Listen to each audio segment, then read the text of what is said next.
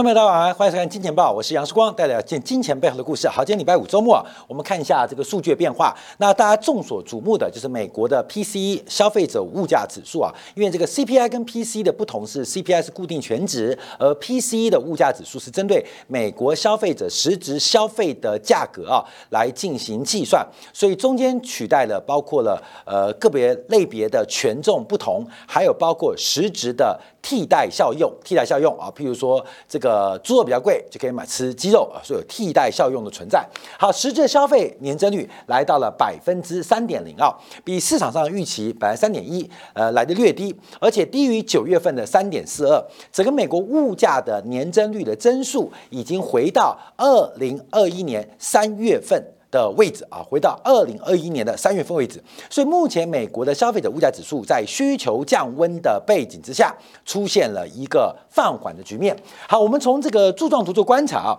因为经过了连续三个月的反弹，到了十月份，美国的物价再度放缓，这当然跟这个消费的旺季、暑假旺季的一个变化有关。等一下，我们从细项做观察。那扣掉了食品跟能源化，核心的是呃 P C 是来到了三点四六，也是。创下二零二一年上半年以来的新低格局。那随着后面的基期快速放缓，那美国的物价能够走多低？能否来到百分之二的水平？能否来到百分之二的通货膨胀物价控制目标？我们要第一观察，基期将会快速走低，因为去年同期的基期啊。去年同期的基期，假如我们这边做观察的话，哎，来来来来来来，我们看去年的基期啊，大概呃最后一个百分之六以上，就去年十月份到去年十一月份。去年十二月份跟今年一月份，这物价下滑速度更快。到了今年的第二季，这个物价的水平已经来到了百分之四以下，百分之四以下。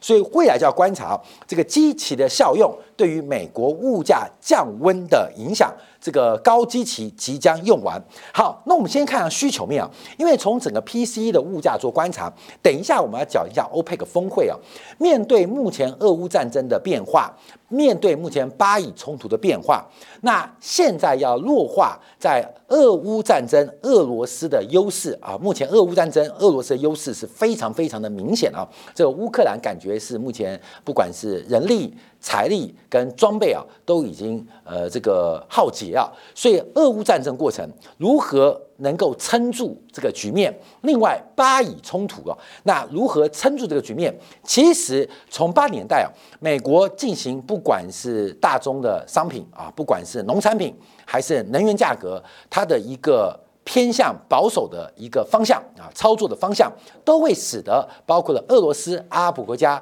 他们的经济还有战争的可持续率受到一些负面的冲击啊。所以，我们先观察一下这个 PC 物价，假如月月增率观察啊，其实下滑最大的又在。能源的价格，我们看最近能源价格啊重新又回到七字头啊，这个反弹的力道是非常非常弱，所以从月增率观察啊，这是连续两个月转正之后，在十月份再度转负。那从同比做观察，更是叫去年十月份，呃，特别以能源价格啊，跌幅是接近了百分之五，跌幅接近百分之五。好，那我们看食品价格啊，我们在之前做过专题，包括了从玉米的破底到小麦的下跌，到目前黄豆的压力啊，这个食品的价格月增率也从零点三 percent 逐步往零点二 percent 下滑，所以食品能源的下滑或是负贡献，对于美国物价的稳定啊，物价的走低是有实质注意的。可是我们这边可以观察到，因为加息跟紧缩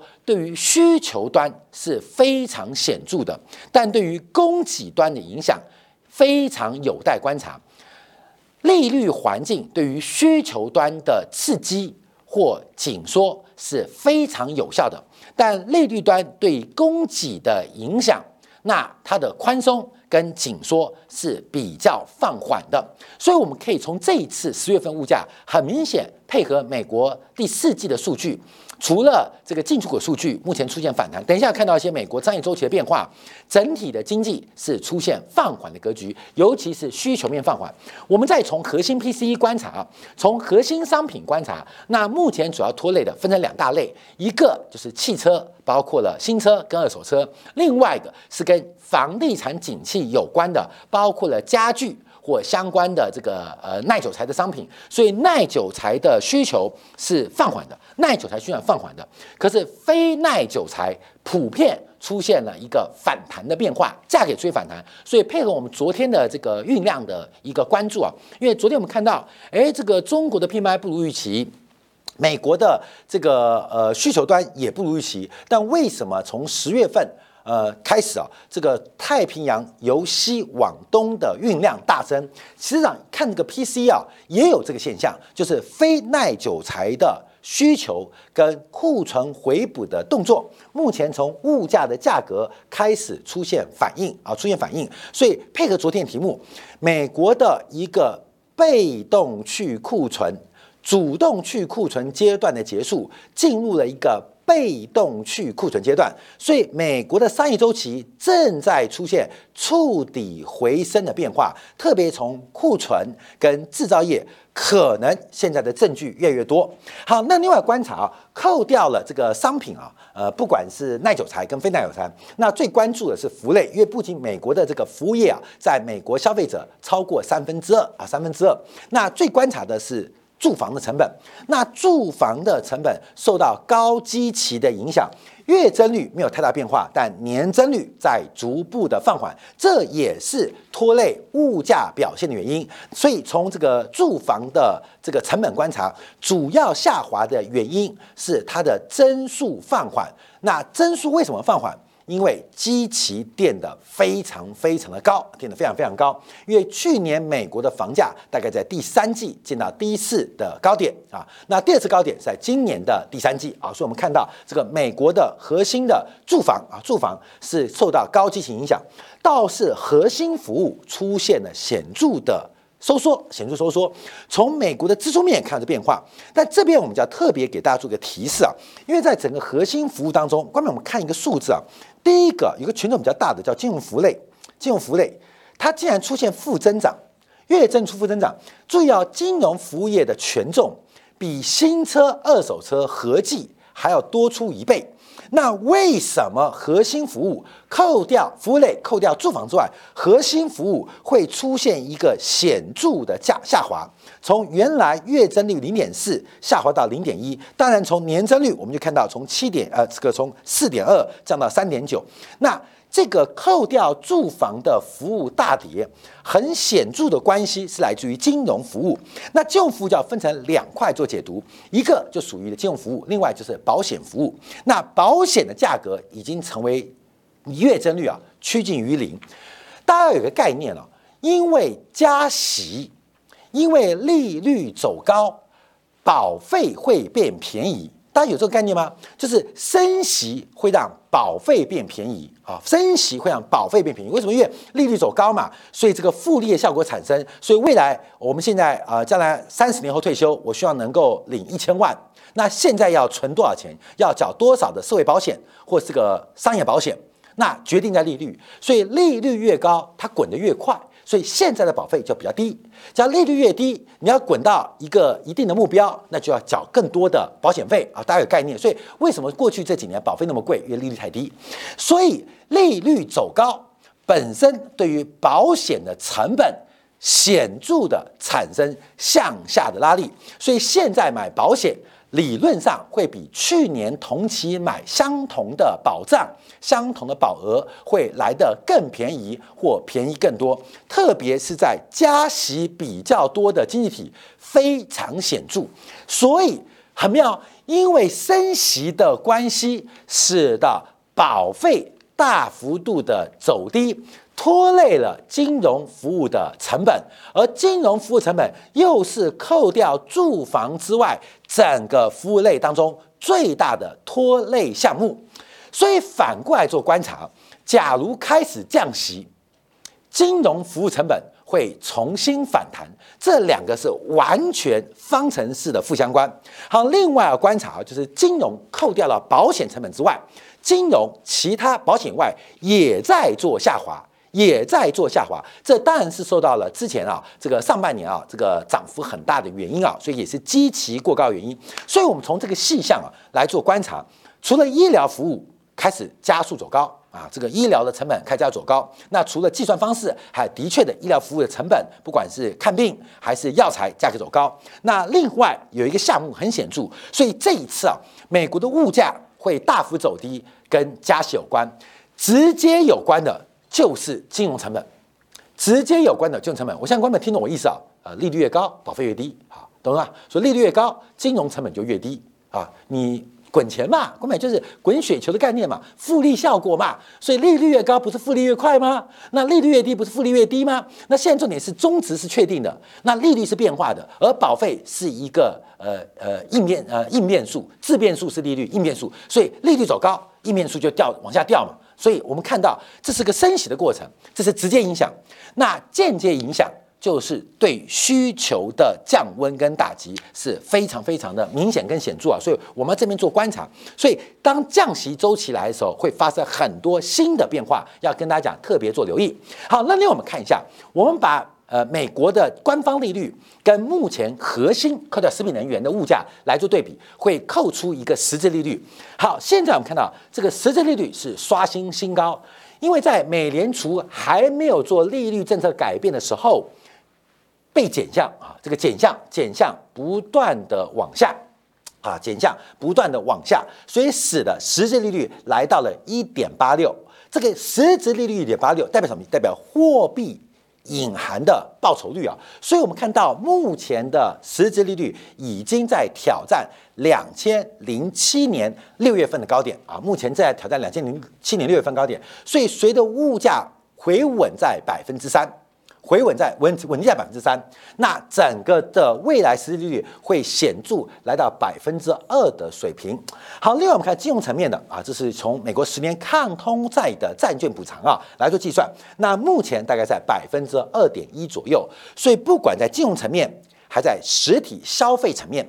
这个美联储的升息现在发挥的紧缩效应越来越明显，现在发挥的紧缩效应越来越明显。这个消费属性是滞后的哦，那金融属性相对是比较领先的，所以目前观察美国需求降温的一个问题啊，降温的问题。好，这个需求降温问题，等一下我们再做补充。因为美国，我再次强调，美国的商业周期已经触底反弹了，而美国商业周期触底反弹，会使得美联储任何的宽松动作都有可能导致物价的目标。功败垂成，怎么说呢？我们先看市场反应啊，因为啊，这个从另外指标就是旧金山美联储啊，旧金山美联储把 P C 啊这个消费者物价指数的全值啊来进行一个分拆，什么分拆？分为需求拉动还是供给拉动？是需求拖累还是供给拖累？那我们很显著啊，从二零二一年以来可以看到，第一个是供应链的中断。或是中美的脱钩导致供应链的重组，使得绿色的供应面推升物价原因，一之显著的是美国物价过高的原因。那第二个观察就是美国的三轮财政刺激，从二零二一年之后也开始显著的对于物价产生刺激，所以绿色的是供给端。蓝色的是需求端啊，这个目前分两块。那现在要观察，因为物价拖累，尤其十月份很显著的是由需求拖累物价的发展，而供给端并没有产生产生物价向下拉力，继续产生推力。好，所以目前要观察是供需两端产生的原因，供给太多还是供给太少？需求太多。还是需求太少，它是四个变数嘛？看到没有？供给跟需求嘛。那供给大于需求，价格 P 就是走低嘛，P 就走低。那供给小于需求，那价格就走高嘛，P 就走高嘛，就是物价嘛。那这个虽然他们对比，但我们要观察到底是需求往上还是需求往下，到底是供给往上还是供给往下。所以供给层面更关注的包括劳动力市场的供需，而需求面就显著就要从 PC 可以做观察。那现在很明显不是供给的问题，而是需求的问题出现明显的下滑，这也是大家对于美联储有降息期待的一个原因啊，降息期待原因。所以目前我们从就家美联储观察，现在是需求降温问题。其实相反的，随着加息之后，也会使得供给降温，也会使得供给降温。为什么？因为现在的投资财务成本非常的高嘛。但这个能不能反映在企业的成本当中，可能还需要更长的时间。好，那么观察啊，来观察。因为目前从这个呃，包括了成屋销售，我们也看到成屋销售这个昨天公布啊，这个是十月份带签指数啊，月减一点五 percent，年减八点五 percent。目前房地产的这个签约指数又创下新低啊，这是再次证明需求端受到了央行紧缩的影响。现在备受打击，需求端降温非常非常明显。好，那么观察，这大家知道，刚刚结束的十一月份啊，这个从债券市场的反弹啊，是创下了两千零八年以来最优异的表现。啊，这个最月表现，所以这个弹势啊，像我们以这个美国综合债减数一个月一个月弹了将近百分之五，这是创下了这个两千零八年，甚至说一九八五年以来最好表现。从美债综合回报指数是一九八五年五月，那涵盖于彭博指数大概是创下二零一八年二零零八年的十二月，所以这一波的反弹是非常强势。那我们叫做叫做熊市反弹。我还是定义叫熊市反弹。为什么叫熊市反弹？各位，我们看这张图啊，这是最新公布的数据啊，最新公布的数据啊，这应该是什么时候公布的？今天公布的嘛？今天公布就是芝加哥美联储所公布的国家金融状况指数。这芝加哥美联储公布的金融状况指数啊，那分成三个，包括了风险偏好，包括了信用偏好，另外包括杠杆的偏好啊。风险偏好、信用偏好跟杠杆偏好，负值代表宽松。正值代表紧缩，那这个数字啊，基本上是用三大这个包括了风险偏好、信用偏好跟杠杆偏好三大维度，一百零五个相关指标，包含了金融市场的直接金融，包括了间接金融，从价格、从利率市场反应来做观察。大家注意到，因为这个风险偏好正在大幅度的增加，使得包括了风险偏好。它从上礼拜零点二一扩增到负的零点二二，信用偏好也在进行发散，杠杆偏好也在发散，所以使得整个美国，美国现在市场在帮美联储降息，市场在帮美联储降息，这个反应值得做观察。当然，美国财政部长耶伦出来讲话，他希望。美国美联储这次的加息周期能够可以结束，愿已经取得良好的效果。可市场的宽松局面，这又会使得目前美联储碰到了一九九九年当年葛林斯班所碰到的非理性繁荣的困境啊，非理性繁荣困境能不能降息？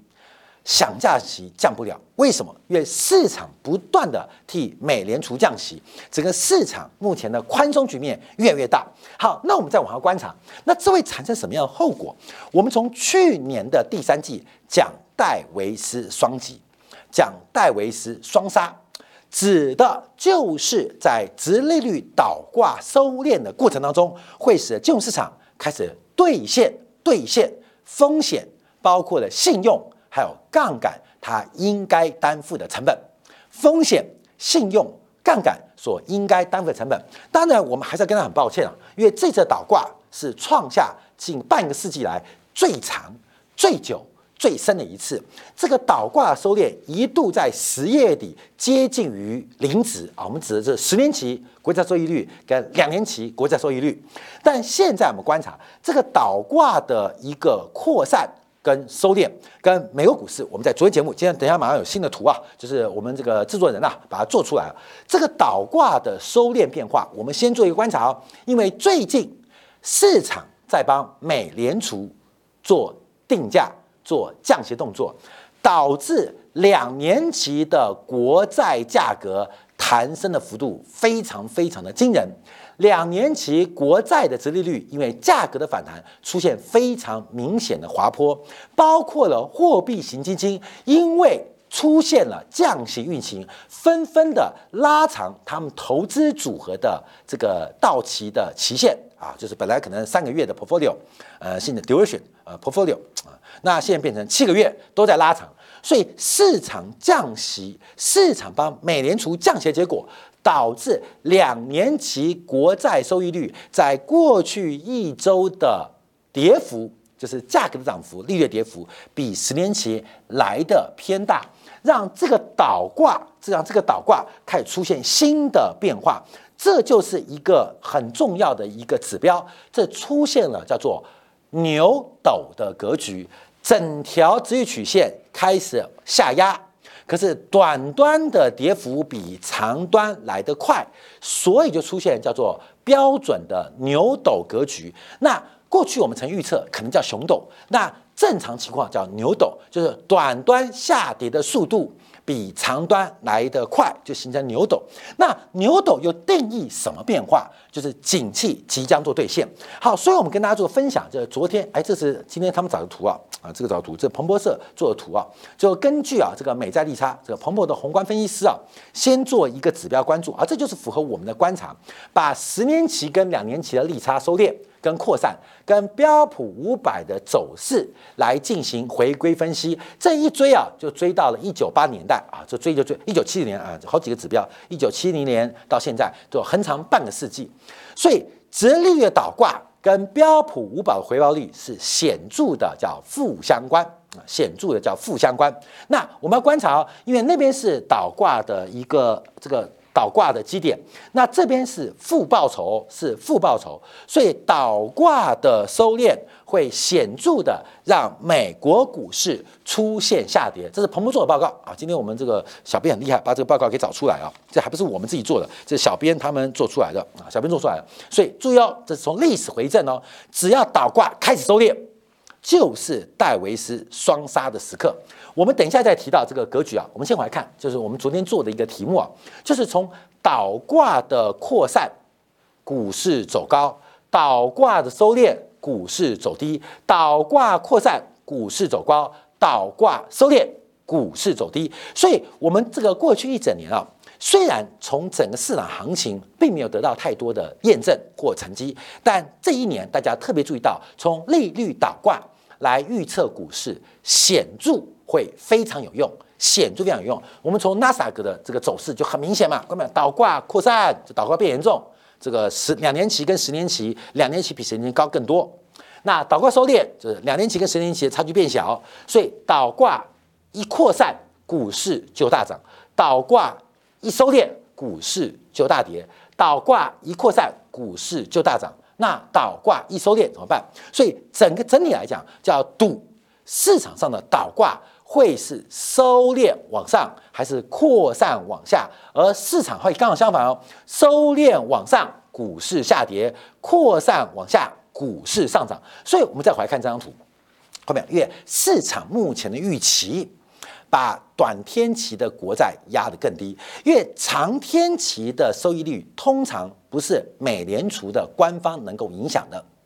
长天期的利率越长天期，美联储的影响力就越弱。那美联储的利率政策对于短天期的影响就会非常非常大。虽然市场利率互换期货预估明年的第二季要降息，可是我们从三个月、六个月、一年期的国债收益率并没有显著有这种证明。可从两年期的国债收益率这种跌幅，就可以看到目前倒挂的收敛格局重新再起，这也是会让我们让到这个市场出现新一波变化的过程。所以未来一段时间啊，特别在科技股当中，你就观察两年期国债。跟十年期国债收益率来进行对减，那这个 BP 啊，一个 BP 就是零点零一个百分点。今天最新的数字大概是到了零点三四啊，一度来到负的零点三四。你可以把这个数字来做观察，只要这数字从零点三四变成零点三二，负的负的负的。当然你可以用两年期减这个十年期啊，变成零点三二，零到零点二九到零点二八，那这个倒挂收敛趋势就明显喽。那尤其是以科技股为主的市场，它就有出现修正。下跌或出现新一波空方变化，那这个倒挂你对减，它假如没有得到确认，那股市就可能持平；倒挂继续扩散啊，两年期减十年期，那市场的高点仍然可及。特别以科技股跟唱股股最为显著，分享给大家。所以我们看到这个加息周期啊。这个目前呢，似乎在需求面显著的发挥作用。等一下，在经典部分，我们要观察，因为对于农产品大跌，还有昨天 OPEC 的峰会，这个减产的期待似乎并没有对于油价显著产生作用。到底欧佩尔峰会在这次减产扩大规模当中，为什么得不到市场上的多方认同，还出现了变化？另外要观察哦，为什么国债会反弹？因为已经连续两周，甚至第三周，美联储的 QT 针对于美国国债的缩表已经休息了近。两周的时间，到底美联储的动作跟算盘是什么？我们视频课，在今天部分为大家做进一步的观察跟解读。